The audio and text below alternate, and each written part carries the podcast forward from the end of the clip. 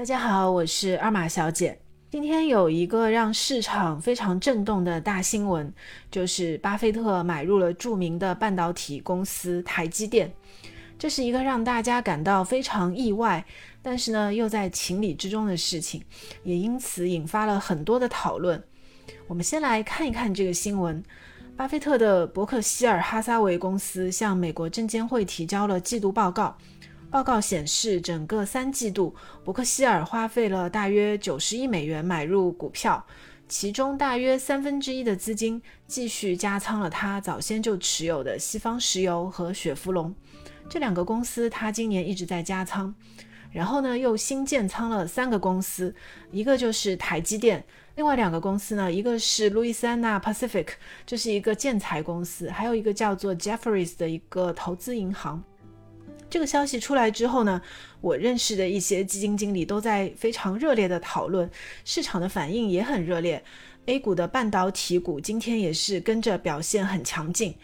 那么，为什么巴菲特这个举动大家会觉得如此的震动呢？我觉得可能有几点原因，想和大家来分享一下。第一呢，巴菲特这次对台积电出手还是比较重的。他三季度用了九十亿美元买股票，台积电大概买了六千万股，在建仓台积电上大概是花费了四十亿美元，其实就接近了一半不到的资金用在台积电上。也就是说，台积电是他三季度出手最重的一个股票。台积电目前占到了伯克希尔总仓位比例大概是百分之一点三九。第二个原因，巴菲特为大家所熟知的就是他长期以来基本是不碰科技股的，这也是他自己说过的，他不想投资自己完全不了解的业务。但是呢，这些年其实也有一些变化，比如他之前投资了苹果，算是科技股里非常成功的一笔投资。巴菲特在苹果上赚了很多很多钱。大家可能不太知道的是，虽然全世界有很多的基金非常早期就买入了苹果，而且一路持有苹果股票，但是实际上，巴菲特在苹果身上所赚到的钱，比那些基金所有的赚到的钱加起来都还要多得多。主要呢，还是因为伯克希尔资金的体量非常大。所以这一次，巴菲特再度出手一个科技业的股票台积电，也是给市场极大的震动的。很明显，巴菲特的市场号召力非常强，这也是为什么这个新闻传出来之后，台积电股价马上就上涨了百分之五。第三，大家其实在热议的是，巴菲特为什么会去买台积电？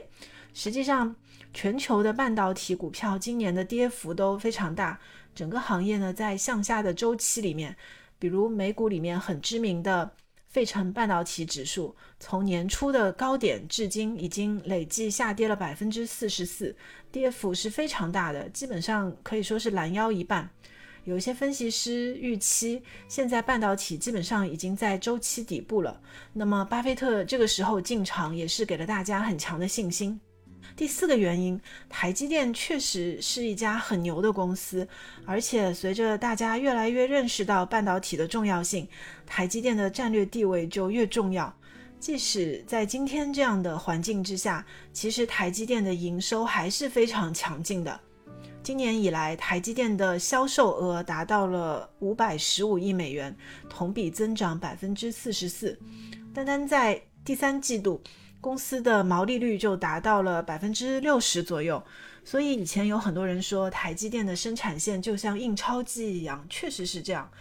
台积电的主要业务是晶圆制造，现在全世界制造高端芯片的公司里，主要就是台积电还有三星。